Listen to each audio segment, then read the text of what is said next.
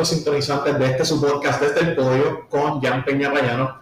En esta ocasión yo estoy más que honrado porque tengo la oportunidad de entrevistar eh, a una persona que tiene vasta experiencia y formación académica en temas de política, derecho y sobre todo el podcast que llama la atención en esta ocasión, que es la discusión sobre la verdad del tema de la soberanía, ¿no? ¿Qué significa la soberanía? Vamos a darle también una óptica del tema de la soberanía también desde el caso de Puerto Rico, ¿no?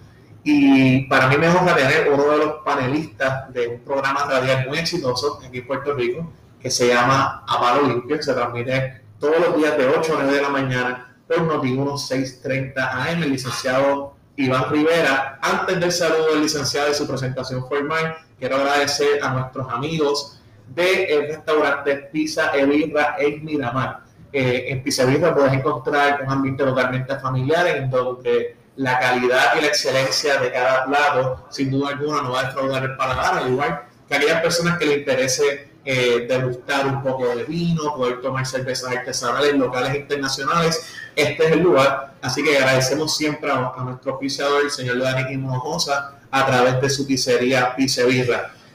Luego de este preámbulo, no queda más tenemos aquí al licenciado Iván Rivera del programa Aparo Limpio No digo, licenciado, ¿cómo está? Saludos, ya encantado, muy bien, un placer de verdad y un honor para mí que me hayas invitado a tu podcast, estás haciendo cosas bien interesantes, bien, bien profundas, estás, estás, aportando positivamente y para mí ver un joven como tú que tome en serio esta, esta cuestión de, del análisis político, de analizar los conceptos legales y políticos con profundidad, ¿no? Eh, eh, para mí me motiva, de verdad es un gran honor y me siento muy orgulloso de estar aquí contigo hoy porque estoy respetando y apreciando mucho lo que haces. Además, agradecerte la invitación aquí a Piscivina porque vamos bien, vamos ya, no, el vino, el vino que probé muy bueno. Ya me amenazaron con una cervecita ahí bien buena también. Parte de la invitación. eso, es parte del de auspicio, ¿no? Ahí está el César, lo que hemos picado excelente, así que les recomiendo a todos, a, todos los amigos que nos estén escuchando que cuando tengan la oportunidad se den la, la vuelta por Piscivija en Miramar, porque me lo habían mencionado mucho tiempo y es la primera vez que vengo y excelente. Qué bueno, este, se escuchan a todos los que nos están eh, en esta ocasión sintonizando eh, se escucha un poco del audio ahora que estamos en la cava de la pizzería, así que estamos grabando en vivo y obviamente estamos con, ¿verdad? consumiendo un vinito ¿verdad? para poder eh, dinamizar un poco la, la, conversación. Bueno, Iván, antes que todo, esta maldad se da a todos los invitados. Mm. Hablamos un poco de ti, eh, saber un poco de tu experiencia, tu trasfondo, municipio que naciste, hablamos un poco de ti para que las personas pues, puedan eh, ¿verdad? Pocas ocasiones tener la oportunidad, a veces los vemos y los escuchamos todos los días en diferentes eh, plataformas radiales y también de televisión, pero a veces la gente no tiene el tiempo de preguntarle quién es Iván, quién, es el invitado, así que háblame de ti un poco para poder contextualizar a todo el público. Pues mira, eh, ¿qué te puedo decir? Déjame pensar por, el pueblo y, el barrio que nací. Yo, yo nací y me crié en el barrio El Verde de Comidillo y toda la gente que, que es de allá del centro de la isla lo reconoce. Este es un barrio que queda justo en la colindancia, ¿no? en la frontera de tres municipios, de Comerío, de Sidra y de Aguacuela. ¿no? Eh, nací allí en, en, las parcelas del barrio del Verde de Comerío, por si acaso, de estas parcelas que dieron aquí en Puerto Rico para los años 60, eh, quizás principios de los 70, finales de los 60, principios de los 70, pues mi papá y a mi mamá le dieron una. por esa época yo nací. Más o menos vengo de una familia bien acomodada. Nos acomodábamos tres en el mismo cuarto. Buscábamos la forma de acomodarnos los tres en el mismo cuarto. de hecho, era, era, interesante porque la división del cuarto de, mi, de mis papás y la mía era una cortina. Una cortina que se echaba hacia el lado. Y luego de eso, pues, según iba creciendo, me pusieron un catre en la cocina. ¿Dejaste de ser acomodado? Sí, dejé de ser acomodado y me pusieron un catre en la, en la cocina y más o menos cuando tenía como 12 años, ya sexto grado más o menos, pues el municipio de Comerío, me acuerdo que el alcalde era Paulín Centeno, eh, le dio a mi papá por unos programas federales que había, una madera, unos bloques, un cemento, y se hizo como una expansión de la casa y me hicieron un, cuarto que tenía techo de zinc. Muy bien. Que no, no, había para el techo de, de cemento, pero Y ahí pues estudié siempre allá en la escuela pública, empecé en la escuela del barrio, del barrio Verde, luego intermedia en la escuela segunda unidad de Vallamoncito de Aguas Buenas y en escuela superior en, en, la, en la vocacional Luis Muñoz Iglesias de Sidra, que era en el centro del pueblo. Ahí eh, estaba en la vocación estudiando electrónica, pensando en irme a trabajar, a hacer algo de reparación de cualquier cosa que fuera electrónica. Me di cuenta que no era mi principal vocación. Eh, me fui por el deporte un poco más, me pasaba donde quiera que había dos o tres tirando una bolita y estaba yo. De lo que fuera, de baloncesto, de voleibol, de béisbol Dentro de eso desarrollé un poquito mi vida en el béisbol, jugué doble a juvenil allá para aquella época y se me presentaron oportunidades de ir a Estados Unidos a probar suerte. En el béisbol no se dio y regresé. Me casé, tuve hijos allá y en algún momento ya de adulto con tres hijos, en la, que no es fácil. La cuesta no es fácil, me dio la inquietud de que no, yo no había ido a la universidad yo salí de. O sea, tú seguiste practicando deportes. Practicando deportes. Como yo, mira, como la yo pensaba que, ¿verdad? Sabiendo, ¿verdad? Para llevar eso, quizás los prejuicios de alguno ve, eh, no, este, lo que uno ve, ¿verdad? Que desconoce. Yo pensaba que tú siempre te quisiste dedicar a, la parte académica. A, o sea, tú practicaste deportes y luego dijiste, mira, yo necesito el título. Yo, me quedé con la inquietud de que, ¿por qué no fui a la universidad? ¿A ver, tú un en el no, yo creo que no. Yo creo que, siento que es una primicia que yo sí soy fanático del programa, así que nunca te había escuchado. No lo voy a decir, la, alguna hace mención del mención. pero del detalle del tráfico tecnológico no. Eh, y ya, pues digo, con tres hijos trabajando ¿no? en la empresa privada, y siempre trabajando en empresa privada, en comercio específicamente, estaba con, en la industria de los muebles en Puerto Rico. Eh, trabajé con dos cadenas de mueblería bien grandes aquí en Puerto Rico y luego pues monté mi negocio de importación de muebles estando en ese proceso, eh, me da esa inquietud de que, hermano, o sea, yo dejé la universidad, o sea, no, no fue la universidad una opción para mí, no lo hice, quiero hacerlo, no quiero que esté incompleta. En high school, para aquella época, ya en las Muñoz Iglesias, 87, eh, 88, una orientadora me había dado un cuestionario que nombraban el acta de intereses QE que era que tú lo llenabas y ahí supuestamente, según contestabas, te decían a qué te debías dedicar. Okay. O cuál podría ser tu profesión o tu vocación. Okay. Y yo llené eso y ella se reunió conmigo muy entusiasmada y me dice, mira, aquí dice que tú debes ser abogado. No. Y yo, pero loca, si soy que leer un montón y a mí no me gustaba leer. Yo, era, yo era escéptico para leer. Yo me gusta estar en el parque. Pero como me quedé con eso en el subconsciente, dije, ¿sabes qué? Voy a regresar a la universidad, lo voy a poner en la agenda. O sea que tú no tenías ni siquiera planificado ser abogado. No, no. Wow. En ese momento, ya cuando digo voy a regresar a la universidad, digo, me acuerdo que tengo en la mente eso de que me dice un orientador en algún momento que el acta esta de interés era para abogado. Y digo, pues mira, voy a regresar a la universidad y a lo mejor me voy por ciencias políticas, siempre me gustó la política, yo estuve en todos los eventos yo fui presidente de barrio del PP de allá en el Verde Comerío, fui presidente de la juventud, estuve a nivel de la juventud del distrito de Guayama, fui, eh, soy parte del Consejo General del Partido Popular del 95 al 98, 99.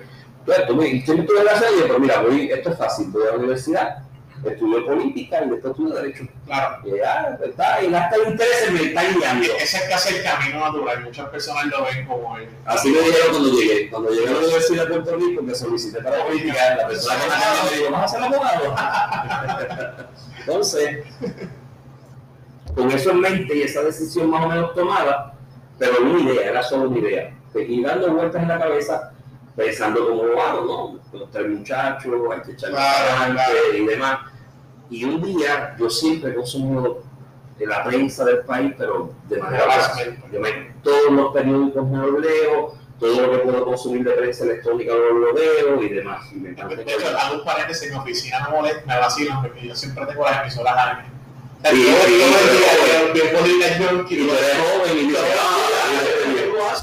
la gente de música no, yo estoy así porque me gusta esa, esa dinámica de no quedarme desconociendo. ¿no? yo, tenía, yo tenía amigos en, en, en, allá en el barrio Verde, Barrio Seiba de Sidra, los que nos pasábamos por allí, de ir al dancito, dando la cerveza, y me, me bromeaban porque yo con 20 o 21 años siempre estaba pegado oyendo ruedas por la tarde, por radio, y eso era, yo iba, o sea, yo, yo no paraba, esto es así. Yo estaba con la cerveza, dejaba el, el radio del carro prendido, escuchando ruedas Muy bien, No, escuchaste, porque la música, son por eso. Había que ponía música y yo ponía música, claro, que todo el mundo me pegaba el vellón. Pues con eso en mente, estoy un día en un domingo leyendo el periódico y cuando estoy leyendo el periódico veo esta convocatoria de la Universidad de Puerto Rico que era de un programa de la División de Estudios Continuos que se llamaba el programa PECA, que era un programa de estudio para adultos. Y el único requisito era, los requisitos eran, creo que tres, era ser mayor de 21 años, nunca haber estado en una universidad, nunca haber cursado cursos universitarios y tener trabajo. Y yo dije, pues yo los cumplo los tres. Claro. Me acerqué y llené y hasta el día de hoy historia. Después de eso, yo comencé mi primer tiempo de universidad, fue a los 29 años. Eh, fue mi primer crédito ya oficial porque ese programa te exigía un verano completo, todos los días tomando clases, pero era preparatorio, no te contaba un crédito. nada.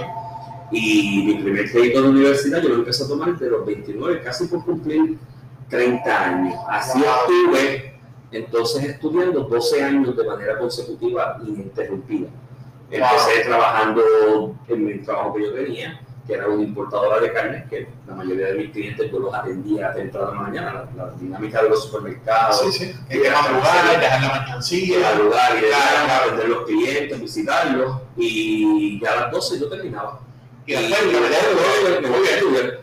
Y terminé, luego de eso tuve la oportunidad por consejo del doctor Jorge Benítez Nazario de trasladarme a España a estudiar. era Jorge Benítez. Jorge Benítez Nazario ese era mi maestro y mi mentor. Bueno, estamos hablando de Jorge Benítez, quien fue presidente de la Comisión de Derechos Humanos de la Constituyente. No, no, pero Ese es Jaime, Jaime, Jaime, Jaime, Jaime correcto. Jorge es sobrino nieto. Sobrino mío de y el cambio de la universidad. Sí, Porque sí, se retiró hace poco. Sí, quedó en ese legado, básicamente. Sí, era un gran escolar, un académico. Y me dijo, ¿tú vas para Derecho? Y digo, sí. Yo le dije, sí. Me dijo, mira, no, antes de ir a Derecho, date la oportunidad de hacer esto. Y me recomendó y me llamó gente, me recomendó con ellos para entonces hacer unos estudios de magíster en, en- el programa era Estudios Europeos, Relaciones Internacionales y Globalización.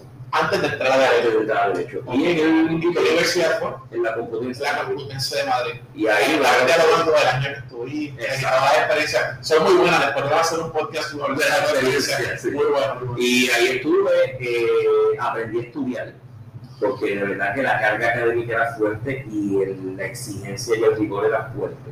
Pero me discipliné, aprendí a estudiar y de ahí voy a Derecho. Y luego de Derecho voy a la Escuela Graduada de Administración Pública en la Universidad de Puerto Rico también. Y en el entremedio tuve la oportunidad de participar de uno de los programas de intercambio de la Universidad de Puerto Rico con la Universidad de Chile. Y ahí me dediqué ese periodo de tiempo a estudiar cosas de derecho internacional, porque como ya venía con el bagaje de relaciones internacionales y era lo que me dedicaba a Muy bien. Bueno, luego de esa introducción, obviamente, yo creo que está más que cualificado para hablar de- del tema, Iván. En términos sencillos, aquí en Puerto Rico sabemos que ha habido, el tema de poesía no es sencillo, estamos dialogando antes de, de grabar el episodio. Y sabemos que el tema del Estatuto de Puerto Rico es un tema neurálgico. Sí. Eh, que hay personas que dicen que no es importante para el desarrollo económico. Yo creo que sí, yo sé que tú compartes mi opinión. Eh, pero hay una de las vertientes de estas alternativas eh, que han resurgido o quizás siempre existieron, ¿no? Eh, que era la... Estamos en vivo, gente. Desea que no, a todos nos están escuchando, nos hicieron una oferta aquí, una de las compañeras la, que... la, la, la tentación de la cerveza La a sí, decir sí, sí, vamos a aceptar y yo la que Dios viene. Así que estamos en vivo, así que no, estamos, esto es algo bien atípico de hecho, como gestión de, de, de historia, memoria histórica del podcast. Iván es la primera persona que yo entrevisto en persona, y a la redundancia. Sí, Sí, porque te tocó. todos los demás han sido vía Zoom por el tema de pandemia, pero Iván fue el primer valiente que me dijo, no, no, yo la quiero presencial el día del día, así que Además, con la invitación tuya aquí a PCB. Obviamente eso sí. Pero volviendo al tema, este, Iván nos dice, sabemos que una de las vertientes que se ha habido recientemente ha sido el tema de la, de la soberanía, ¿no? Y el podcast, queremos que una persona como, como tú, ¿verdad? Que, que has estudiado el tema, has tenido experiencia fuera de Puerto Rico, has vivido en España, viviste en Chile, más, además que has estudiado eh, hasta la saciedad del tema. Explícanos qué es eso de la soberanía. Para aquello, vamos a partir de la mesa que estoy en kindergarten y yo no sé nada de esto. ¿Qué es eso de la soberanía en términos sencillos? Mira, vamos, déjame ver cómo te lo explico. Vamos a empezar por Puerto Rico, de lo que se ha dicho y lo que son mitos de la soberanía y demás. En Puerto Rico, bueno, no tan solo en Puerto Rico, en parte de Estados Unidos también, en otras jurisdicciones. De alguna manera se trata de hacer un mimetismo entre el concepto soberanía y el concepto independencia. Se dice que la soberanía es la independencia. Claro. Y, hay, hay gente que lo simplifica eh, diciendo soberanía es mandar en el país de uno. Claro. ¿no? Hay otros que dicen el soberano es el que manda. No, en el caso de Puerto Rico, el soberano es Estados Unidos. Y es gracioso y es curioso porque aquí en Puerto Rico hay ocasiones en que tú escuchas a un independentista decir, pero que aquí el soberano es Estados Unidos. Y yo digo, pero tú eres independentista, sí, de verdad. Y tú dices que el soberano es Estados Unidos. Y me dicen, sí. Y yo, o sea, que si el Congreso mañana dice, van a ser colonia 500 años más, que tú haces? Te echas a llorar en la escalinata del carro. Claro, es bajo esa premisa. Sí, porque sí, soberano en Estados Unidos, ¿no? Y ahora vamos a ir un poquito en historia y a, ir desmenuzando el, el, concepto soberanía a través de la historia. Más o menos en los 1600 y pico, eh, ya siglo XVII, después de la guerra aquella de los 100 años, o sea, Europa, los, los distintos pueblos que componen Europa hoy día lo dividimos en distintos países, ¿no? Y hablamos de Francia, Alemania, eh, Italia, España, Bélgica, Países Bajos. Eran unos grupos de pueblos, ¿no? Que vivían ahí, eh, naciones, gente que tenía un lenguaje común, unos propósitos comunes, unos objetivos comunes, pero estaban en guerra todos unos contra otros, porque imagínate, Europa es un terreno pequeño, contigo y compacto, contigo y compacto, y todo el mundo quería adelantar la verja, ¿no? Para dos pies hoy, dos pies mañana. Seguro. Entonces, entre Suiza, lo que hoy es Suiza, eh, Alemania y Francia, había unas minas de carbón enormes, y el carbón siempre ha sido importante. Ahora hoy día para tener energía, pero en aquel momento va a aprender algo, ¿no? Y, y, y de alguna forma producir.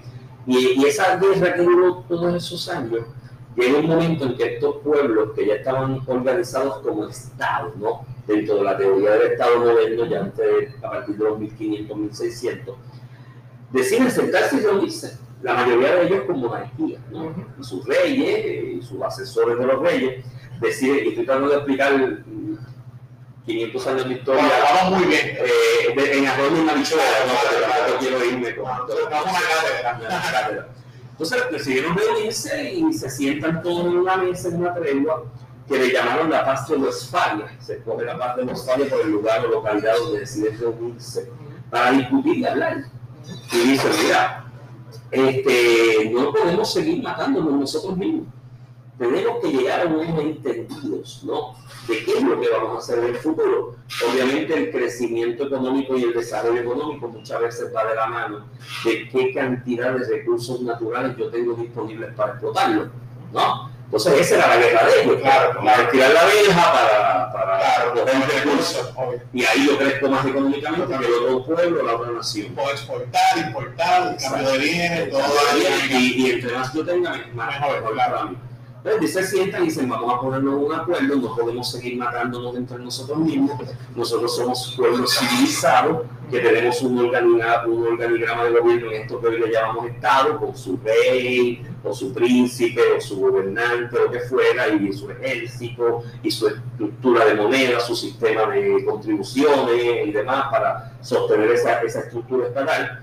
Dicen, vamos a hacer una paz, no nos matemos entre nosotros mismos y llegaron a unos entendidos donde dijeron, mira, todo aquel que por su organización política y avance civilizado se pueda denominar como Estado es un soberano.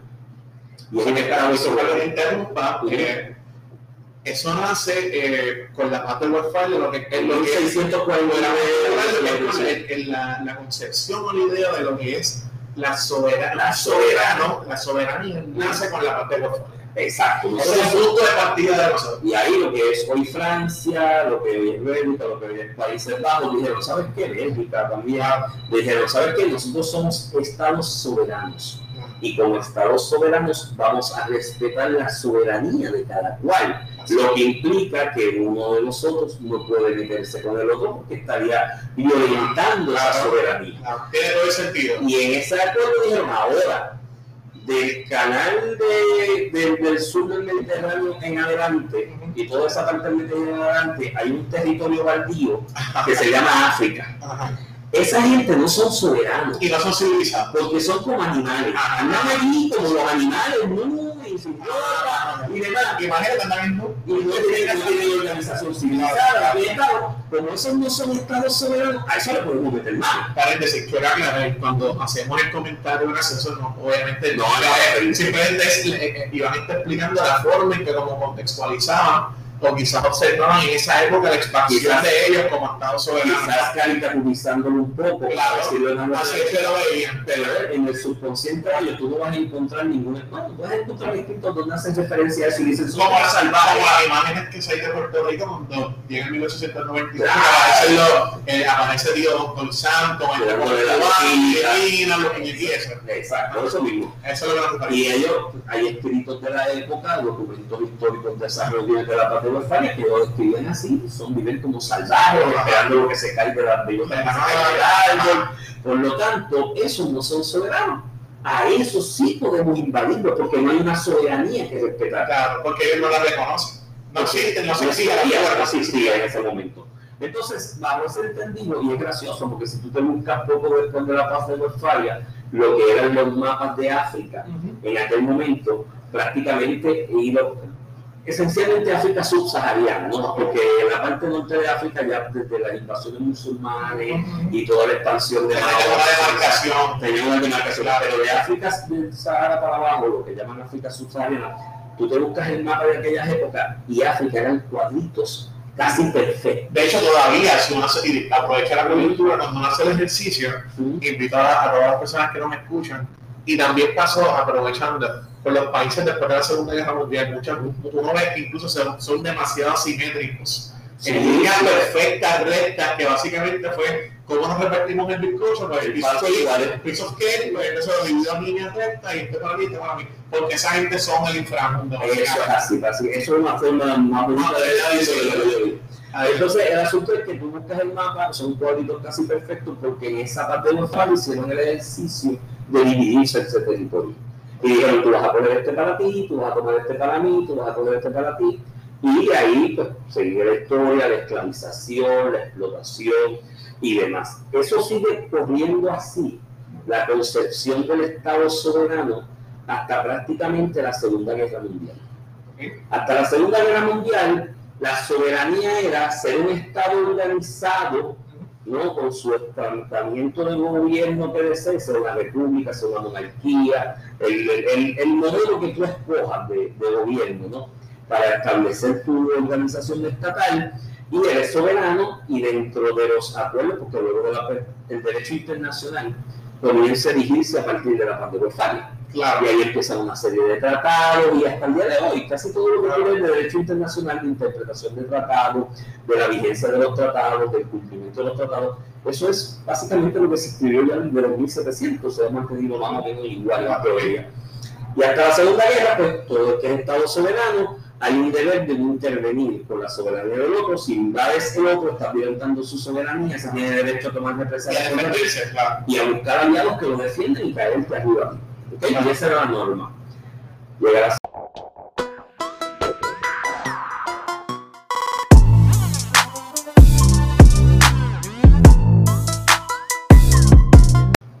disculpa. ya desde, ya desde la Segunda Guerra Mundial en adelante, bueno, vamos antes de la Segunda Guerra Mundial para contextualizar esto con Puerto Rico. Cuando Estados Unidos, dentro de lo que en mi tesis es, o en mi hipótesis es, una estrategia de defensa militar, ¿no? De, pues está el canal de Panamá en proceso de construcción, Estados Unidos después, ya a finales de los 1800, dice, espérate, se va a construir el canal de Panamá, estoy en la expansión hacia el oeste, ya 50 años de, antes de eso había venido la doctrina Monroe de América para los americanos, empiezan a decir dentro de nuestro proyecto militar tenemos que protegernos, tenemos que establecer nuestras defensas. Claro. En aquel momento, 1800 y pico, la, la, la- las guerras eran por el mar. El que tuviese la, la, la- el Navy, ¿no? La marina, el ejército naval más fuerte, predominaba. Y comienza esta idea de establecer un frente de defensa por el Atlántico y un frente de defensa por el Pacífico. Claro. ¿no? Y en el Pacífico pues ya tenían una isla, Claro. el proyecto ya Ah, bueno, eh, claro. y acá en esta parte era Puerto Rico. Claro. En algún momento esto es otra historia, en algún, yo creo que el, Bueno, Puerto Rico lo consideraban el, Gibraltar- el Gibraltar del Caribe. era el libertad de derecho. Yo creo que hay un- algún escrito de los libros que ha escrito el amigo Ignacio Rivera, Claro, que no, está muy, muy, muy ilustrado en el asunto de defensa y todo el asunto militar, que habla de cómo aquí en algún momento se decidió dónde era más viable una base naval, si era en costas de la República Dominicana o en costas de Puerto Rico. Y se decidió que el área esta de Rupert Road, la que tenía mayor de calado, era el área ideal. Bajo ese concepto de soberano, reconocido a Estados Unidos como soberano ya en ese momento porque había librado su guerra de independencia ciento y pico de años antes que ganaron y establecieron Claro. su constitución para su proyecto federalista. a, a la fuerza naval más grande de la, yo creo que De la historia. Sí, Reino Unido, para las personas que no, no, no contextualizado, uno piensa que el, el imperio más grande de la historia de la humanidad fue Roma, pero el imperio con más extensión territorial fue Reino Unido. No, Punto, eso, eso no hay competencia. La fuerza naval de Reino Unido siempre se distinguió históricamente. Y Estados Unidos le gana. Le Le gana. Bueno, mandaron en el Boston Tea Party, le Y luego, y, y luego de eso, Estados Unidos, consciente de eso, establece su propia fuerza naval. Y la mejor del mundo, entonces, en su momento. Es la primera, es la primera rama de las Fuerzas Armadas de Estados Unidos, Navy, Navy. de las Fuerzas Navy, Marines, Las guerras eran por los malos. Por barcos, a hablar de eso. es pero de hecho, hoy se el asunto es que Estados Unidos dentro de ese concepto, yo soy soberano, España es soberano, y hay unos territorios ahí que le pertenecen a España. Ujú. Ocurre el asunto del Mayflower, ¿no? del barco este que está en la, en las costas de, de Cuba. Maine. May, May, Maine, May, Maine, la vuelta ahí donde llegan los peregrinos Gracias, de en gracias. el mail, eh, el, el mail y, está el, el asunto del mail y la explosión y ya pues Estados Unidos tiene una tiene un, una excusa por decirlo de alguna manera para intervenir en aquella guerra que se libraba entre Cuba y los criollos cubanos contra el imperio español por luchando hasta el momento Estados Unidos era aislacionista. No intervenir en conflictos, allá ellos no me meten. Pero si, si te metiste con una propiedad mía, pues Ah, yo sí, tengo una justificación dentro de lo que era el ordenamiento del derecho internacional de tomar represalias, intervenir Claro. porque te metiste con mi soberanía, ¿no? Metiéndote con mi soberanía, yo intervengo y ahí pues invaden Cuba, ya España se iba a rendir y Estados Unidos aprovecha y dice, bueno, ya que estoy aquí, pues Claro. los barcos un poquito más a la derecha y antes que España se renuncie, invado Puerto Rico también. Claro. Fue una invasión bastante sencilla, no hubo demasiada No. resistencia, aparte de algunas escaramuzas entre Guamo y Bonito, la libertad del país y demás. Y a pesar de que invaden y ocupan el terreno legítimamente, se firma el Tratado de París Correcto. entre dos soberanos, Estados Unidos Y España. y España. Soberanos como se entienden en el 1898. Explícame, todavía estamos hablando de que todavía en esa época, en 1898, la pérdida de soberanía la pérdida de soberanía se, se ve desde una perspectiva de yo soy independiente, yo soy soberano, Soy yo soy soberano. soberano, te respeto siempre y cuando tú, Tú me respetas tú me respetas a mí. Si te metes conmigo, yo me puedo meter Y contigo. resumiendo, Estados Unidos parte de la premisa que obviamente el, el hunden el en, la, en, el- en la- en las costas de Cuba. Tengo entonces legitimación para yo entrar. Porque lo que habíamos acordado en un grupo de países poderosos Si venía desde antes, porque Estados Unidos no fue parte de la paz de Westfalia, no existía Estados Unidos cuando claro. eso, era Inglaterra, pero obviamente al Estados Unidos decretar su independencia, ganar su guerra de independencia, se formó como este Claro, soberano dentro, Claro. de una, dentro de una federación, ¿no? que es Claro. también, y, y ahí entramos entonces en lo que era soberanía de los Estados. Un grupo de, de- de estados se unieron en un grupo federalista, cada uno haciendo afirmación de su soberanía, vamos a ser parte de esta federación, y a nivel internacional se dieron ese, esa, ese atributo de la soberanía de relacionarme con otros en el exterior se la cede a la federación como Claro, claro, hace Estados Unidos de claro, Norteamérica. claro. Entonces, Estados Unidos de Norteamérica entra en esa guerra, aprovecha el, el- el viaje, lo que se dice eh, a manera de historia y a manera de, de estudio de, de- de historia militar, es que ya se había medido desde antes de 1898, años antes, la profundidad de las costas en República Dominicana y la profundidad de las costas en Puerto Rico, se decidió que la gran base naval de defensa del flanco del Atlántico iba a ser, Roosevelt. iba a ser Ceiba, Ceiba, exacto. y lo que luego se llamó Roosevelt, ¿no? Entonces, eh, invaden Puerto Rico, ocupan Puerto Rico y se sientan con España entre soberanos, España y Estados Unidos, y dicen, vamos a firmar un acuerdo. El Tratado de París, que le pone fin a esa guerra, Claro. para que no sigan los daños colaterales y la expansión. Y ahí entra Filipinas, entra Puerto Rico y entra Cuba, cada cual con sus diferentes eh, características. Y en ese Tratado de París, entre soberanos, pues Estados Unidos por el territorio de Puerto Rico da 20 millones de dólares de aquella época de España, que era muchísimo. Será mucho, claro. Y ahí se dice, bueno, pues en, el, en, en- la soberanía la tenía España, porque en el concepto soberano, Estado soberano después de la pandemia falla, sobre Puerto Rico la tenía España, Puerto Rico era un territorio invadido por ellos y elegido por ellos. Pues ellos, dentro de esa soberanía, decidieron cederle en el Tratado de París a Puerto Rico, el territorio de Puerto Rico, con Filipinas y Cuba, pero vamos a hablar de Puerto Rico hoy, deciden cederle a Puerto Rico a otro soberano. Y lo firmaron y dentro de lo que es el orden Claro. internacional de aquel momento, eh, pasó a ser el soberano Estados Unidos. Y hasta ese momento, todo está bien, todo es legítimo, todo está chévere, porque era en estricto orden de derecho internacional lo que se conocía. Habemos unos soberanos y territorio baldío. Y me expandí. Y me expandí. un acuerdo con otro, otro soberano, Y lo pues, firmamos. y lo Y firmamos. yo le pagué. Como en el derecho, mano de mano da, pues, yo dispongo, yo dispongo del territorio. Eh, eh, Ya, ya, ya es mi posesión. Y ahí Ya me pertenece. ya me pertenece. ¿Qué pasa en el caso de Estados Unidos? Estados Unidos tiene su constitución, una cláusula territorial, que es una cláusula que dice que la expansión de los territorios que ocupa se rigen por el Congreso y se administran por el Congreso. Para todos los efectos prácticos, una, una cláusula de real estate. Ujú. Adquirir un terreno nuevo y Congreso, administramelo. Administrar. Administramelo. El de nosotros, Estados Unidos, lo que componemos la federación, administralo tú, Ujú. porque eso es lo que decidimos cuando elegimos Cuando. Claro.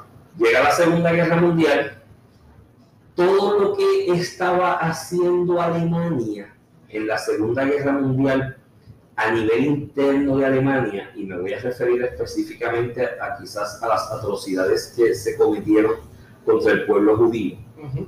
a nivel de, de- del interior de Alemania y luego los, los territorios conquistados, ¿no? Todo eso era legítimo dentro del concepto de soberanía. Porque ¿Por era interno. Yo, nosotros en Alemania, el Ejecutivo, que era el Tercer Reich del Partido Nazi, con su de coordinación del Ejecutivo y su administración, proponía una ley que iba al sistema legislativo, a la Corte, al Parlamento, que estaba controlado también por el mismo partido, para que se aprobara y se aprobó como ley. Por eso es que hay países que no quieren intervenir. Dice, de hecho, hay, hay misivas eh, respetando lo que está haciendo Hitler con el progreso económico, que mira para allá. Lo- obviamente no podían entrar ahí. No, no que es soberano. Como dirán en Santurce, no hasta que explora el, el problema, que se dan cuenta de, de que hay, un- hay una. No sé si el concepto de human rights a nivel internacional, derechos humanos ya existía. No, a eso que quería. Ok, adelante. A eso, a eso es que quería ir. En ese momento empieza el exterminio judío que se está llevando a cabo por medios legítimos de un Estado soberano. Claro. El Ejecutivo pasa al Legislativo, el Legislativo aprueba, el Ejecutivo lo firma de alguna manera, en este caso el Ejecutivo es controlado por el por y los tribunales estaban obligados a obedecer lo que decía la ley. Totalmente legítimo. Por eso es que dentro del concepto de soberanía, tú tienes el Estado solamente hay mi soberanía. Y nosotros la verdamos, Iván. O sea, nosotros la verdamos que tú, tú respetas y después lo Exacto. Y todo el mundo estaba respetándolo. Claro. claro. Obviamente se da la guerra porque Hitler dice, no, esta idea del tercer Reich empieza a expandirse hacia el Claro, es que salir de Alemania. Vamos Y tiene un bombardeo y con ese bombardeo dice que tengo que entrar. Estados Unidos no entrado hasta ese momento, pero pasa lo de Harbor, y Claro, claro. ahora yo voy a entrar y demás. Hasta ese momento, ese concepto de soberanía, todo el mundo lo respetaba, nos respetamos ante soberanos, pero tú- empieza todo el mundo a mirar entre el 1939 al 1940, quizás un poquito más antes, empiezan a mirar y a decir, ven acá, pero dentro de este asunto de la soberanía, ¿es legítimo matar gente? Y eran debates interesantísimos, ¿no? Porque mucha gente, de hecho, uno de los primeros que entra es Estados Unidos en esa discusión y hay una reunión histórica en las costas de Estados Unidos, cerca de las costas de Estados Unidos en el Atlántico, con el gobierno de, de Churchill, el gobierno de, de, de Roosevelt en Estados Unidos, de todos ellos reuniéndose de qué vamos a hacer con esto. Y en los debates y las discusiones salía el hecho, pero esto no puede ser. Hitler no puede estar matando seres humanos allí por, porque le da ni por racismo, o porque son por o lo que sea. Y parte de los récords de la discusión era cómo nosotros nos oponemos a eso si nosotros esclavizamos. Claro, Y nosotros sacamos esclavos de África y los traímos acá. No, pero nosotros abolimos eso. Y ya Claro. estamos más adelantados como civilización, darle un mensaje al mundo de que al ser humano, como hemos hecho nosotros por los, por los afroamericanos, ¿no? por los descendientes de los esclavos que traímos, pues hay que respetar la integridad del ser humano por el mero hecho de ser un ser humano. claro. Así que lo- el germen del, del concepto de derechos humanos comienza en esas reuniones Ok. entre los aliados ya para los años 40 bajitos principios, antes de que terminara la guerra, y dentro de ese proceso, incluyendo hasta el momento en que entra Estados Unidos a la guerra, el acuerdo fue pues nosotros vamos a terminar esta guerra como aliados, la vamos a ganar, pero luego de eso tenemos que hacer una declaración de los derechos humanos. Claro. que tenemos que los, los fam- los famosos 14 puntos de, de. Ay, Dios mío, se olvidó el presidente. Que son la declaración de los primeros 14 puntos que hablan de- del concepto de derechos humanos. Exacto. eh, que luego se convierte en la Declaración Universal de Derechos del Hombre post Segunda Guerra en el 1948. ¿Por qué te traigo toda esta historia de lo de Alemania y demás? De hecho, en los juicios de Nuremberg, después de la Segunda Guerra, esto fue un debate enorme. Porque tú estabas llevando jueces alemanes a decirle, tú eres un criminal de guerra. Claro, yo soy que mataste a la gente y el juez te dice, "Pero es que yo, yo sé, yo estaba obedeciendo el derecho que se ha en mi país. Claro, Entonces ahí en los juicios de Nuremberg, ya con esa declaración inicial, o esos 14 puntos iniciales de lo que iban a ser los derechos humanos, en los juicios de Nuremberg, si tú ves el, el debate y las determinaciones, era, sí, sí, no está bien. Hay que respetar la soberanía de los estados se tiene que respetar, siempre y cuando no viole derechos humanos. Porque bajo el concepto de soberanía estatal, tú no puedes justificar matar gente, claro, porque son seres humanos. claro, Bueno, son vacas que tú saliste por ahí y le pegaste un tiro y la, la mataste, ¿no? claro. Entonces, en ese medio de esa discusión de los derechos humanos y demás, dentro de esos derechos humanos se comienza a hablar del derecho de la autodeterminación de los pueblos Post Segunda Guerra por. Segunda Guerra Mundial. Y, y te pregunto, ¿eso tiene que ver algo también con la Fundación de Naciones Unidas? Yo sé que existía la Liga de Naciones, ¿no? Antes de la Segunda Guerra Mundial, pero eh, el, el rol de la ONU respecto a la declaración y el reconocimiento, debo decir, de soberanías eh, luego de, de esa Segunda Guerra Mundial jugó un rol importante. Claro, porque como ya las Naciones Unidas, o sea, las Naciones Unidas es el club El club, un club de los países. no, no quiero decirlo así, pero casi un club social. Es un club, eh, sí, oye, déjame, déjame cómo te lo pongo, porque yo soy, yo, yo- Porque es que el poder, el, bueno, tú me corriges, el poder- el de intervenir no es tan fuerte como se pensó quizás en su origen. Realmente, bajo Naciones Unidas, a pesar de las sanciones que han ocurrido, se han pasado muchas cosas que, que realmente los estados siguen eso es soberano. O sea, tú no puedes meter, tú eres, tú eres un ente supranacional que, que quieres intervenir aquí, pero yo lo han hecho, o sea, Lo que pasado. pasa es que- lo que pasa es que las Naciones Unidas, yo soy, yo soy internacionalista y vamos, déjame dejar esto claro antes de... Vale, vale, sí.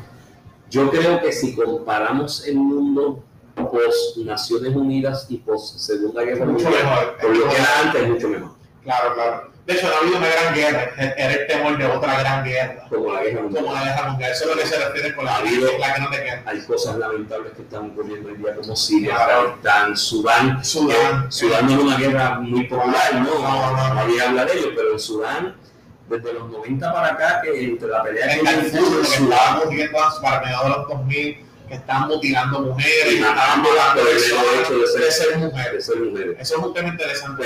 Darfur. Esa, esa guerra de Sudán entre los 90 y 2000, luego se divide Sudán del Norte y Sudán del Sur, pero entonces en Sudán del Norte sigue una guerra civil prácticamente. Ajá. En esa guerra van como 5 millones de personas muertas, Wow. en su mayoría mujeres y niños. Wow.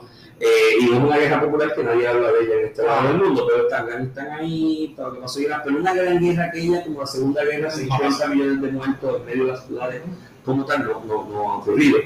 Y, y, y muchísimas otras atrocidades como antes, Claro. tienes Ruanda, tienes otras cositas, tienes Claro. Siria en estos días, claro. pero si tú comparas el mundo post Segunda Guerra y antes es mucho mejor. Totalmente. Para que- que esté la acuerdo, totalmente acuerdo. El problema de Naciones Unidas es que en el Consejo de Seguridad, que es el que autoriza de alguna manera ¿no? intervenciones militares, se metió una regla de poder de veto de los, de los seis grandes fundadores. De los siete grandes Estados Unidos, Estados Rusia. Unidos, China, Rusia, Francia y se me queda uno que me acordaré ya mismo, son cinco. Esos cinco, bueno, está Francia, China, Rusia, Estados Unidos, Inglaterra. Inglaterra. Hay cinco con poder de veto. Entonces eso es un problema, porque uno de esos está en el mundo y dice, ah, no, no se puede tomar tal Se ve acción militar, porque se se ve ve, todo". claro. Pero eso es el tema para un día de Claro. cuál es el futuro de las Naciones Unidas. En la creación, después de la, de la Carta de las Naciones Unidas se, hace, se establece la Declaración Universal de Derechos Humanos y dentro de esos derechos humanos y la declaración como tal, ya se comienza a hablar ¿no? de, la, de la posibilidad de llegar a unos acuerdos entre los países miembros de la ONU, que eran la mayoría de los que habían dado el momento, de respeto de los derechos humanos. ¿no? Y de ahí ya hay una serie de resoluciones desde los 48, 49 en adelante, y se empieza a hablar después de la Carta Universal de unos pactos de derechos humanos de cuáles son los principios básicos de derechos humanos que los países vamos a firmar para respetarlos. El primer artículo en los dos pactos que posteriormente se convirtieron en pactos en los 60 y 66 de derechos humanos son el Pacto Internacional de Derechos Civiles y Políticos y el. Pacto, y el Pacto Internacional de Derechos Sociales, Culturales y Económicos. Ok.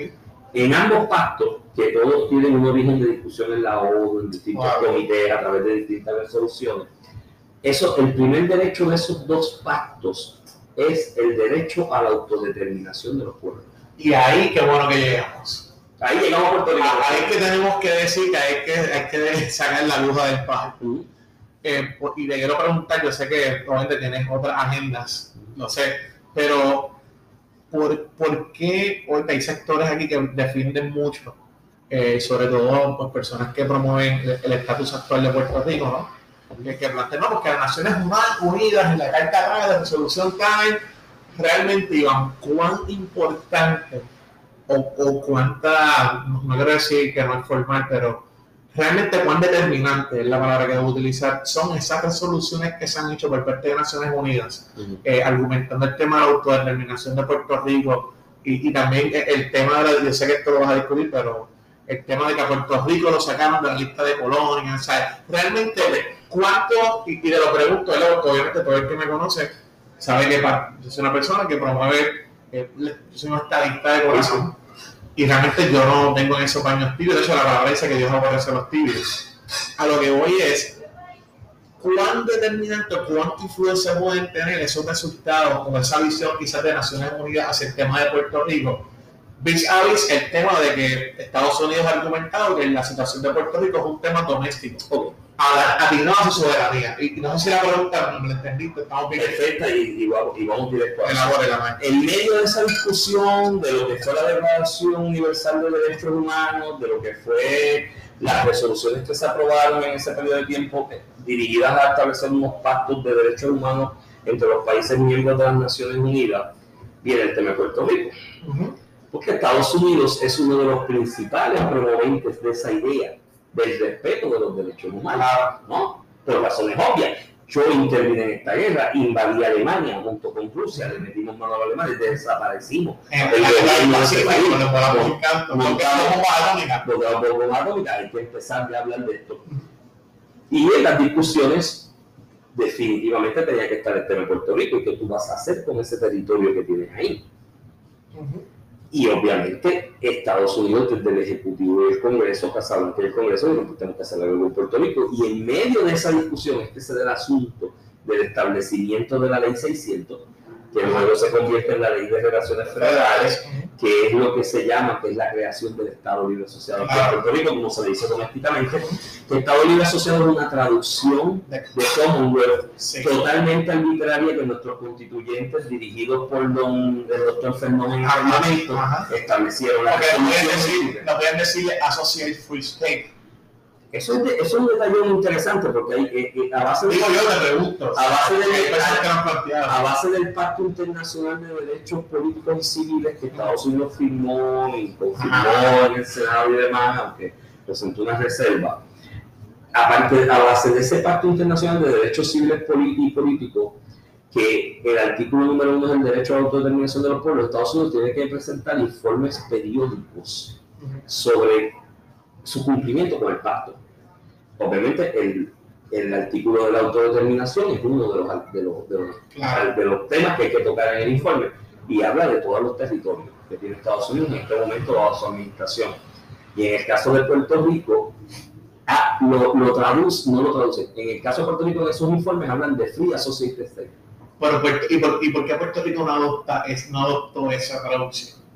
Yo creo que porque los la ley venía con el concepto Commonwealth, la ley 600. Ok, veo. Y a mí me da la impresión, me da la impresión, esto es una hipótesis mía y en algún Podríamos momento buscar un. No, y yo voy a, publicar dentro de algunos años sobre el tema y, y voy a fundamentar mi hipótesis. Muy bien. Yo creo que nuestros constituyentes dirigidos por Muñoz, Jaime Benítez, eh, Antonio Fernández, que dirigió la discusión sobre esta resolución 23, que es donde se habla de, bueno, pues el Commonwealth, ¿cómo lo traducimos esto práctica? A una traducción práctica de lo que vivimos hoy. Y, y disculpa que te interrumpa, cuando uno va a los, al Congressional Research Service, al CRS, uno busca los debates de cuando fue Fernández y Muñoz Marín a defender el, el, el concepto de Puerto Rico, ¿no? lo que es hoy el Congreso, hay un congresista, no recuerdo el nombre, se me va de la mano, le pregunta, bueno, ¿y, y qué son? Y ellos aclaran públicamente en el récord. Esto, esto es algo temporero, esto es algo que eh, pero no quiero adentrarme en eso, pero sí, ellos, la noción de los que realmente fueron arquitectos del concepto era algo que no era para siempre. No era temporero. algo temporero. resolvía- y Que resolvía el asunto en el momento, en un par de años, vamos a decidir, vamos a definirnos. y Conforme al derecho internacional y el doméstico. Exacto. Entonces tú lo, tú lo, tú lo- en esa traducción, en esos debates, tú ves que lo que ellos hablaban y decidieron y lo que decidieron ponerle como nombre Estado Libre Asociado a Puerto Rico, yo creo que era más una aspiración de libre asociación con Estados Wow. Unidos que el status quo. Wow, Y lo plasmaron en el título, se lo plasmaron en el título. Me Entonces, gusta, me gusta. Te No, te- una entrevista, más la premisa a publicar. No, no, la vamos a hacer. Cuente con eso y va a ser dentro de pocos años. Vale. Eso es prácticamente grabado. Lo que pasa es que esto ha cambiado tan rápido desde Pueblo Sánchez Sánchez Valle. Valle para acá, la Junta, que hay que actualizar ese Claro. Pero ellos hablan de, de- de- mi, mi- mi hipótesis es, ellos aspiraron a una realidad de libre asociación. Lo que pasa es que no existía el concepto de libre asociación en el 50. Es nuevo. Ese concepto del 60 en adelante. Claro, claro. Entonces ellos lo plasmaron ahí, ¿no? Y ahí vienen las resoluciones y demás. De hecho, la, la resolución 1514, que es la que habla de libre determinación e que en independencia, la obra de Hernández Colón, en paz descanse, siempre hacen referencia y mucha referencia a la resolución 1514. la 1514, que es la de libre determinación e independencia, se le cambió. Eso iba a ser una resolución para la libre determinación de los pueblos, Ok. punto. De acuerdo con lo que se estaba discutiendo de lo que iban a ser los pactos luego, Ok. de derechos humanos, que era el derecho a la autodeterminación. Lo que pasa es que don Juan Maribra y un grupo de puertorriqueños muy insignes en el momento se movieron a Naciones Unidas, hicieron un buen trabajo de cabildeo para que se enmendara esa resolución 1514 y se hablara de libre determinación e independencia. Y el e independencia Wow. era una estrategia de don Juan María y ese grupo de puertorriqueños para que se mantuviese el tema de Puerto Rico vivo en la discusión. Porque ellos dijeron, si lo limito a libre determinación solamente, me van a decir, Estados Unidos me va a decir, no, pero si a Puerto Rico se De determina. hecho, votaron por eso. Sí. Claro, muy, muy Digo, y la de votación en las Naciones Unidas es graciosa, porque la resolución 743, que es la que saca a Puerto Rico de la lista de países de los que hay que establecer el informe, porque no es tampoco que es una resolución para declarar la autodeterminación, fue una resolución para decir que Puerto Rico había obtenido un, gobierno- un nivel de gobierno propio y no había que pasar más informes sobre Puerto. Rico. Eh, las reglas en el debate, en las votaciones en Naciones Unidas, eh, era, en su momento, en la Asamblea General, era la mitad más uno de los presentes. Ok. Esa era la regla que dominaba En esa época. en una resolución. Justo antes de, de- de bajar la 748 del tema de Puerto Rico, hay una 746 o 740, no me acuerdo el número de la que era previa, donde es una resolución para enmendar esa, esa, esa normativa del 50 más 1 y que fuera la mayoría simple de los que votaran. De los que estaban. Porque cuando tú sumas en la resolución 748, que es la que habla sobre excluir a Puerto Rico de, de la obligación de Estados Unidos de presentar informes, tú sumas los abstenidos y los en contra y son más de los que son a favor. Pero como enmendaron por Como resolución, enmendaron antes, que votación. pasó por votación. Wow. Entonces, Wow. eh, todo, malo, no sabía eso. todo este cuento que hemos hecho sobre el concepto de soberanía, de cómo era, somos nosotros los soberanos estados, yo te puedo vender como soberano. Aquí lo dijeron en un informe de Casablanca. Yo lo puedo vender. Eso hay que retarlo hoy día. Porque bajo el argumento de que el derecho internacional, en cuanto al derecho internacional de derechos humanos, ha evolucionado a un nivel donde se tiene que respetar los derechos del individuo por meramente ser seres humanos Claro. y entre ellos el derecho a la autodeterminación de esos pueblos que están compuestos de seres humanos, es una contradicción mantener aquella premisa de la soberanía y que yo como soberano le puedo meter mano a cualquiera que no, no, no entienda soberano y venderlo, cederlo, co- eh, conquistarlo y meterme allí, o cederlo, venderlo a otro. Eso tú lo podías hacer en la paz de Westfalia. No. No, porque la evolución del derecho internacional de, de- de derechos humanos, incluyendo el derecho a la autodeterminación de los pueblos, reconoce ¿no? que esos seres humanos pueden determinar su futuro como colectivo. Claro. Entonces, ¿cómo tú me compaginas a mí que yo te estoy reconociendo ese derecho a nivel internacional, incluyendo el derecho a la autodeterminación, incluyendo a Estados Unidos que lo firmó y lo pactó, lo firmó, y tiene que rendir informes sobre ese pacto? ¿Cómo me puede justificar a mí la premisa de que puede hacer con nosotros aquí en Puerto Rico lo que quiera? Porque es el soberano, si por el otro lado me estás diciendo que me reconoce unos derechos como ser humano, incluyendo el de autodeterminarme, Claro. que fue el ejercicio que hicimos aquí en las elecciones pasadas. Claro. No, yo no soy estadista, Claro. pero la mayoría votó por la estabilidad. Por lo, en tanto, noviembre. por lo tanto, era justo votar por los delegados. Yo voté por, yo Claro, voté por los delegados. Porque- y eso no te Porque quita, si eso no te quita, porque de hecho, eh, no sé si lo puedo divulgar, pero Ajá. tú no eres estadista. No, yo soy en, en el ejercicio, en el ejercicio de reconocer la mayoría del pueblo, la soberanía del pueblo, como un conjunto, tú consideraste que era apropiado, que de hecho era un, un derecho cívico, el tú votar por lo que la mayoría votó y tu expresión electoral, tú decías, "Mira, si el pueblo votó esto, que de hecho fue la facción, no digo facción, Mm. corrido, Mm. fue donde más votos se obtuvo en Puerto Rico, la estabilidad obtuvo más votos que cualquier otra La estabilidad obtuvo 200 mil votos más que el que fue el gobernador, que el que ganó. el que ganó. ¿Entiendes? Entonces, si yo, si yo aprecio la democracia y respeto la democracia, ¿quién soy yo para irme en contra de lo que la mayoría del pueblo? Claro. Y entonces, eso que pasó ahí es un ejercicio de autodeterminación, de libre determinación. Claro, En una elección general, que es la mejor muestra. uno puede perder, pero la democracia también se depende Claro. de ganar y perder. Claro, eso, entonces yo digo, pero si eso fue lo que decidió el pueblo, pues yo voy a votar por delegado. claro. Y yo, mientras hay una vigencia en el tiempo importante, ¿no? De, de- del primero, es tan importante que es el primero en, la- en los dos patas. Claro, claro. ¿Cómo me voy a encontrar eso? Entonces, hemos llegado a un punto, ¿no?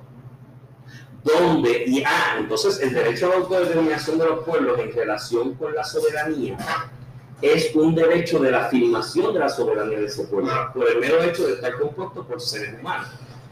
Vamos, te voy a establecer lo que es mi, mi, mi tesis, mi hipótesis sobre lo que es la soberanía hoy día. La soberanía, hay gente que te dice, no, porque la soberanía está en manos del Congreso o la soberanía está en manos de fulano y demás. La soberanía es algo que yo no te lo puedo quitar ni darte. No es una cosa tangible que yo te puedo darte la soberanía hoy y quitarte la mañana. No. La soberanía tiene que, después de la evolución, después de la Segunda Guerra Mundial, después de la evolución la explicación sencilla, cronológica dado. Así que quiero agradecerte Y la, y la hipótesis, y la hipótesis es esta, y este es mi planteamiento. La soberanía en el 2021, digo, ya desde hace unos años atrás, pero hoy en el 2021, es la afirmación de un pueblo para elegir su futuro y cómo se relaciona con el resto de los actores internacionales en el juego. Y la pregunta, ¿puedes repetir tu definición, tu concepto? Porque te voy a hacer una pregunta, pero quiero que quede claro. Yo siempre digo que los podcasts son memoria histórica. Que pudieras repetir ese concepto. La soberanía es, la, la soberanía no se da ni se quita, se afirma.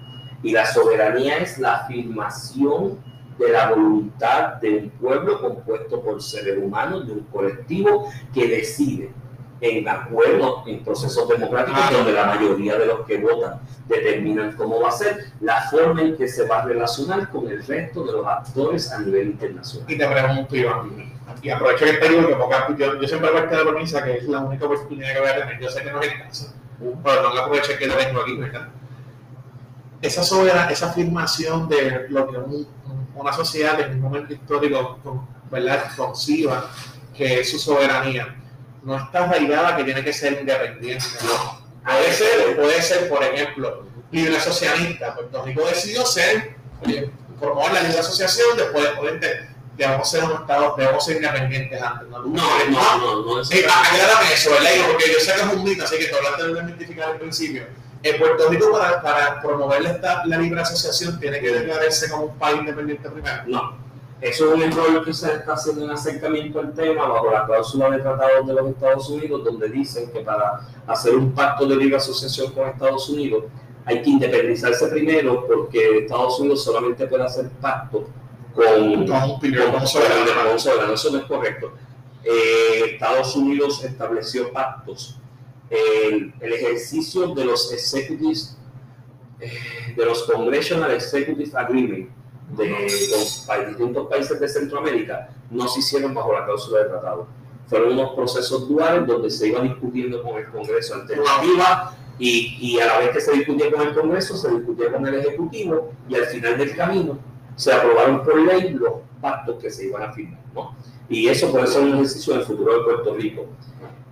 En estricto orden de derecho internacional, esto no se trata de soberanía porque, como te dije, ya este concepto de yo soy el soberano y tú eres la mí Se ha cambiado. Ya se ha evolucionado. Entonces, no es. Eh, lo que se afirma es la soberanía como pueblo. Yo como pueblo es un ejercicio de autodeterminación para afirmar mi soberanía como pueblo, porque estamos compuestos de seres humanos. Todo un territorio de baja, ¿no? Eh, me gusta que tú digas, y tú te has enfocado toda la, la narrativa y se quería un poco eh, que tú estás enfocado en que ya la noción de lo que es el tema del soberano ahora va más dirigido por la evolución del derecho internacional al ser humano, donde hay un ser humano, debe, debe que respetar que es la soberanía, ¿no? Hay es la soberanía del individuo y del individuo. Eso es como soberanía del proceso democrático. Somos, todos somos soberanos, yo expreso mi soberanía. Y es por eso que tú participaste del, del tema de lo que eres. Claro, porque tú, eres soberano. Y como soberanos en el proceso democrático, en el proceso democrático como soberanos decidió la mayoría que votar por esta estadidad. Entonces, Entonces ¿quién soy yo para ir a la soberanía de la... Por eso te standing para votar por los delegados. A veces no, no, ahí, no tan solo standing. Mañana, mañana, y esto he hecho decenas de amigos esta mañana tú necesitas que yo me monte contigo en el avión para ir al Congreso o a cualquier lado a hacer la estrella, yo voy a ir. Eso es lo que ganó. ¿Entiendes? Ah, no es eternamente. que me siento, no, te había visto a alguien tan sagaz y atrevido en decirlo así. No es eterno tampoco. No, no, no. Si pasan cuadrillos, dos cuadrillos, tres cuadrillos y no se ha hecho nada, yo te decir, oye, ya ese mandato. Ya te cambió el mandato. Si cambiaron, yo tengo que ser como esta época, pues esta. Exacto. Porque eso fue lo que cambió la noción que los soberanos en su conjunto, en el colectivo, cambiaron y cambió opinión. Exacto. Decidieron que la firmaron la soberanía de otra manera. Entonces, no es necesario independizarse porque lo que dice la normativa internacional, y esto fue el primer caso sobre esto, fue cuando se crea el Estado de Israel, España de todas maneras hace, hace tratados en algún momento con Palestina. E Israel va a, la, a las Naciones Unidas, a la Corte Internacional de, de, Justicia, y dice, no, no, que España está mal, España está violando los tratados, porque el Estado reconocido soy yo y esa gente no son un Estado soberano. Claro. Por lo tanto, no puede hacer España tratados con Palestina porque Palestina para todo efecto es un territorio. Claro. O sea, ahí se establece la norma jurídica de que la, la personalidad jurídica internacional de cualquier entidad puede ser reconocida por uno de los Estados miembros de las Naciones Unidas siempre y cuando no haya otro Estado con standing para oponerse a ese reconocimiento de la personalidad jurídica internacional. No es lo mismo soberanía que personalidad jurídica internacional. Soberanía es la definición que te acabo de dar. Personalidad jurídica internacional es que alguien me la reconozca. Eso es un sujeto de derecho internacional donde me pueda sentar a firmar un tratado con cualquiera y te voy a poner ejemplos de entidades que no son estados declarados como estados que tienen personalidad jurídica internacional, por ejemplo la Cruz de Malta. La Cruz de Malta, que es de los estados más pequeños que existen en el mundo. No es un estado, no es un estado, es no es un estado, es una organización internacional. Me parece que es hasta un edificio, yo creo. Es muy pequeño, es bien pequeñito. Y eso no es un estado, es una ONG y tiene personalidad jurídica internacional y firma acuerdos con países. Es como si se reconocieran los Boy de America. Se la Comisión la Cruz Roja, firma, firma. Y el Vaticano, que es una mezcla entre Estados, una organización, no es un Estado propiamente hablando tampoco. Y firma acuerdos internacionales con todo el mundo.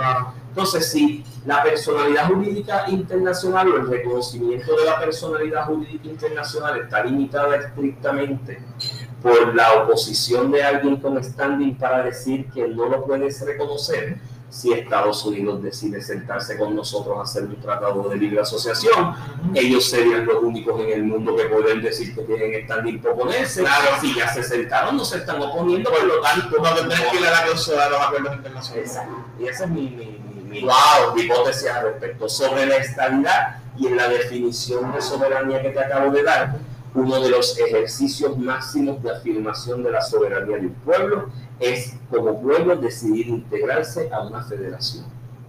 La federación y el principio federalista que vienen desde Francia mucho antes de que Estados Unidos los adoptara, y Jefferson los trajera acá, y Washington, y Hamilton, y Hamilton acuerdo, eso ya se venía discutiendo desde Francia y era un concepto similar. Era la voluntad de un pueblo que está dentro de una demarcación territorial en específico, de integrarse de manera formal a esa federación como un socio más. Con unos límites, tú vas a entrar de este punto, en lo, mi estado es soberano. De hecho, México es un estado, es una federación, una federación también. Claro, eh, y otro día podemos hablar de, de eso, de federaciones. Porque de hecho, en México hay un debate ahora, por ejemplo, Guadalajara tiene independencia, quiere salirse de la federación. Hay, hay una discusión en cuanto a que, mira, que nosotros unidos somos más pero el discurso cuando van a Estados Unidos, no, pero qué bueno que se independice de esa, pero es que ahí tú estás con un discurso que me está promoviendo lo contrario. O sea, la federación es más fuerte, a veces que hablan eh, United, o sea, tienen, que estar unidos, es más fuerte cuando están todos los eslabones apuntando hacia lo mismo. Entonces, el, el ejercicio de, de, de, estabilidad, de como le llaman en Puerto Rico, ¿no? Estabilidad, donde único se habla de estabilidad es Puerto Rico y la bufa es la RAI y es para Puerto Rico el ejercicio de integrarse formalmente a la Federación Estadounidense es un ejercicio de afirmación de esa soberanía del pueblo puertorriqueño, como lo hicieron los otros 50 estados que afirmaron en su, en su, afirmación de la soberanía, se integraron. Por lo tanto, podemos concluir que es un error hablar de que soberanía es lo mismo que independencia, de que hablar de soberanistas es hablar de independentistas. no lo es, el estadista, de hecho, yo creo que el estadista es más soberanista que el independentista de alguna manera. Porque elevar ese ejercicio. En la, en la época de la independencia, ¿no? en el siglo XVII y XVIII de Latinoamérica, que era por intereses económicos, los estatus políticos siempre son fórmulas económicas, no son, no, no, no son, ideales, son, son fórmulas económicas.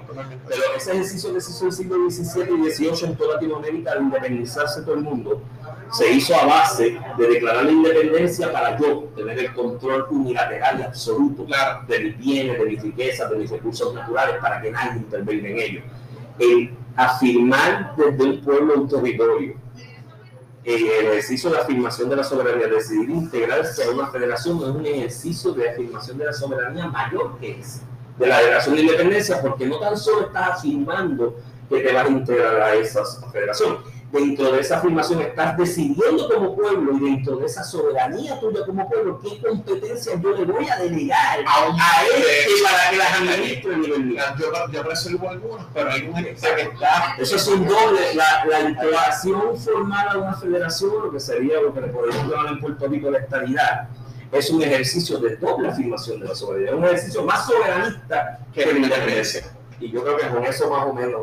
Porque mi doña no sé, sí, mi doña me puede. Sé que sé que tiene otro compromiso, agradecemos a No, para mí ha sido un placer. Para mí ha sido un placer. Finalmente quieras elaborar un poco, no sé, te invito que ella quiera, pero alguna idea final que tú creas que quieras cerrar, ¿verdad? Como un closing en que tú quieras dejar de... No, yo lo, que, lo, que, yo quiero llamarle la atención a todo el mundo es que no nos, no nos anclemos únicamente en los conceptos que todo el mundo ha repetido y se repiten de voz en voz, de periódico en periódico, de emisora de radio en emisora de radio, de televisión en televisión desde los años 70 y 70 Aquí se está repitiendo en Puerto Rico, en el análisis del estatus político, en el análisis de la política en general en Puerto Rico, se están repitiendo demasiados conceptos de manera adverbating, de la forma en que se, se decían en los 50, los 60, en los 70. El derecho internacional, la realidad gubernamental internacional desde la Segunda Guerra Mundial para acá y la creación de la ONU ha evolucionado mucho de allá para acá la, la, Carta de las Naciones Unidas se firmó en el 1945. De allá para acá han pasado apenas del 45, 60, 60 y tantos años. No llega a 70 años todavía, y en matemática es malísima. En 70 años el mundo ha evolucionado mucho. Ha pasado mucho más a nivel internacional, a nivel de esta discusión de conceptos como este de la soberanía, de los estatus políticos, del derecho a la determinación, han pasado del 45 al 60, que es lo que conocemos más o menos lo que discutimos aquí cuando todo el mundo habla de la resolución 1514, de la 1541, de la 2625, del 45 a esa época apenas habían pasado 20 años. De el, del, del, del 70, por ejemplo, por poner una fecha límite, para acá han pasado 50 por lo menos. Por lo tanto, ha, ha evolucionado mucho más el derecho internacional y estos conceptos políticos del 70 para acá de lo que había evolucionado del 45 al 60 o al 70. ¿Por qué quedarnos encerrados discutiendo lo mismo que discutíamos en los 60?